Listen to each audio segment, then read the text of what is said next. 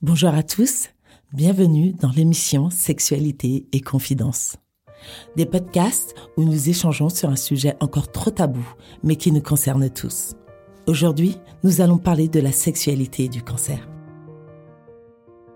Quand on apprend qu'on est malade, nous ne sommes clairement pas prêts à songer à l'après.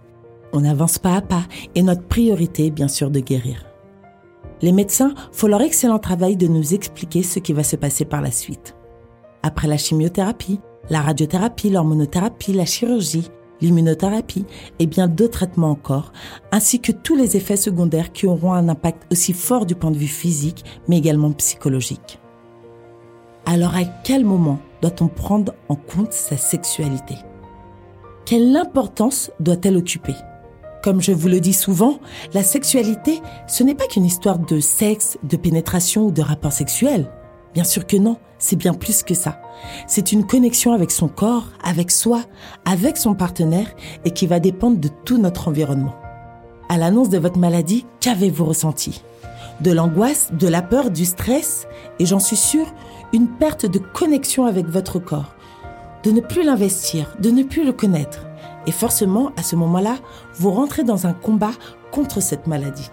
Paradoxalement, on vous demande de vous battre et de réunir toute votre énergie pour combattre la maladie, mais également vous savez que les traitements vont vous exténuer et que vous n'aurez plus d'énergie. Et bien en fait, votre partenaire, votre conjoint, votre petite famille va traverser lui aussi cette période difficile. En fait, il sera en première ligne de mire, il subira la maladie sans ses effets secondaires parce qu'il n'aurait pas de traitement. Donc ce qui va vous aider, c'est de rester connectés ensemble. Vous allez me dire, oui, Noémie, t'es bien gentil, rester connectés ensemble, c'est facile à dire, mais comment on le fait? Eh bien justement, je vais essayer de vous donner des petits outils pour y arriver. Tout d'abord, il faut engager, et c'est vraiment un conseil que je vous donne, engager le sujet le plus rapidement possible. Soit avec l'infirmière, votre gynéco, l'oncologue ou d'autres personnes du corps médical mais surtout votre conjoint. Je vous avouerai que souvent le corps médical n'est pas très à l'aise avec ce sujet parce qu'ils ne sont pas forcément formés là-dessus. Mais vous pouvez en parler avec vos mots, en exprimant vos peurs, vos craintes. Est-ce que vous savez déjà? Vous mettez juste des mots sur vos émotions, sur ce que vous ressentez. C'est déjà un long travail de fait. Et en fait, ça va vous permettre de diminuer le risque de vous déconnecter à votre partenaire. Des mots simples. N'essayez pas d'aller chercher des choses compliquées. Non. Posez-vous les questions. Mais qu'est-ce qui va se passer? C'est des questions que vous vous posez déjà à l'intérieur de vous. Est-ce que j'ai peur? Est-ce que j'ai peur de l'inconnu? Ou est-ce que j'ai peur de ce que je vais traverser? Est-ce que j'ai peur de perdre mon identité? Est-ce que j'ai peur qu'on me voit plus comme quelqu'un de malade, de vulnérable, d'affaibli? Ou est-ce que j'ai peur de devenir une charge lourde pour mon partenaire? Osez lui demander ce que lui ressent. Et toi, tu as peur de quoi? Est-ce que tu partages les mêmes craintes que moi? Et nous, notre relation, notre connexion, est-ce qu'elle va changer? Mon physique, tu sais qu'il sera différent. Est-ce que ça va te déranger? N'ayez pas peur de la réponse que vous allez avoir en retour. Vaut mieux savoir et avoir le choix de composer et de pouvoir le rassurer que de ne pas savoir, de se mettre des œillères et d'avancer comme ça, parce que le sujet de la sexualité reviendra forcément à un moment. Vous n'êtes pas seul. Et parfois, il est compliqué d'anticiper tous ces changements. Nous avons tous des limites. Il ne faut pas hésiter à consulter un sexothérapeute ou un sexologue pour vous aider dans cet accompagnement apprendre à se recentrer sur soi-même pendant la maladie est primordial. En plus, ça va vous permettre de continuer de percevoir les signaux que notre environnement nous amène. Restez focus sur ce sujet. Préservez votre intimité comme vous le souhaitez. Ça peut passer par le fait de devoir poser ses limites. Non, je ne peux plus faire ça. Non, je n'y arrive pas. Non, je n'ai plus envie de ça. Tu vois, là, ça me fait mal. Là, je n'arrive plus à me mettre dans cette position. Pendant la maladie, il faut accepter et prendre conscience que nos préférences sexuelles, elles peuvent changer.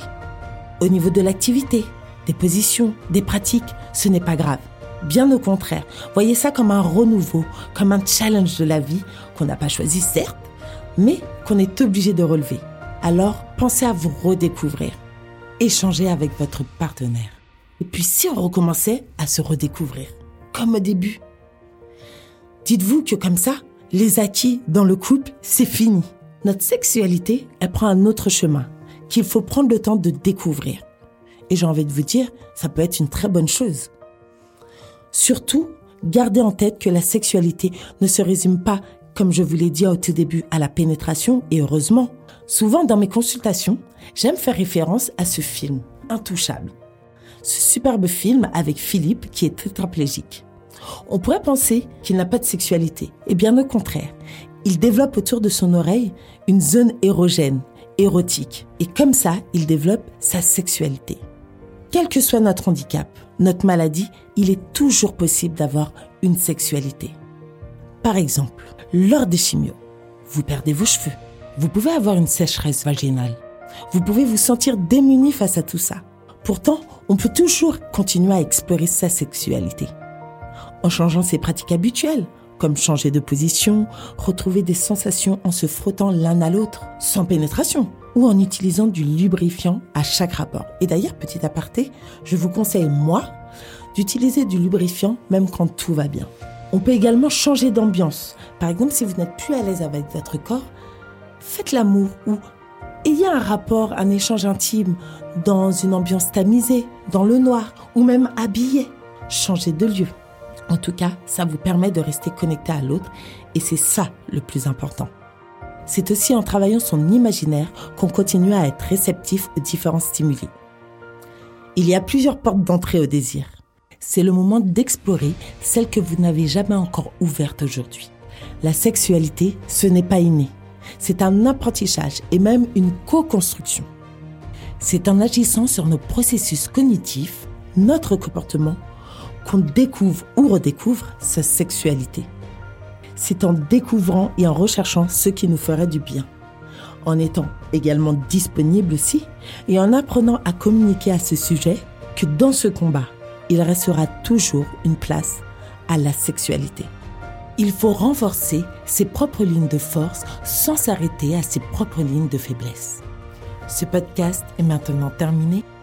Je reste bien évidemment à votre disposition pour tout échange, pour toute question. N'hésitez pas à me solliciter alors je vous dis à très bientôt dans un nouveau podcast.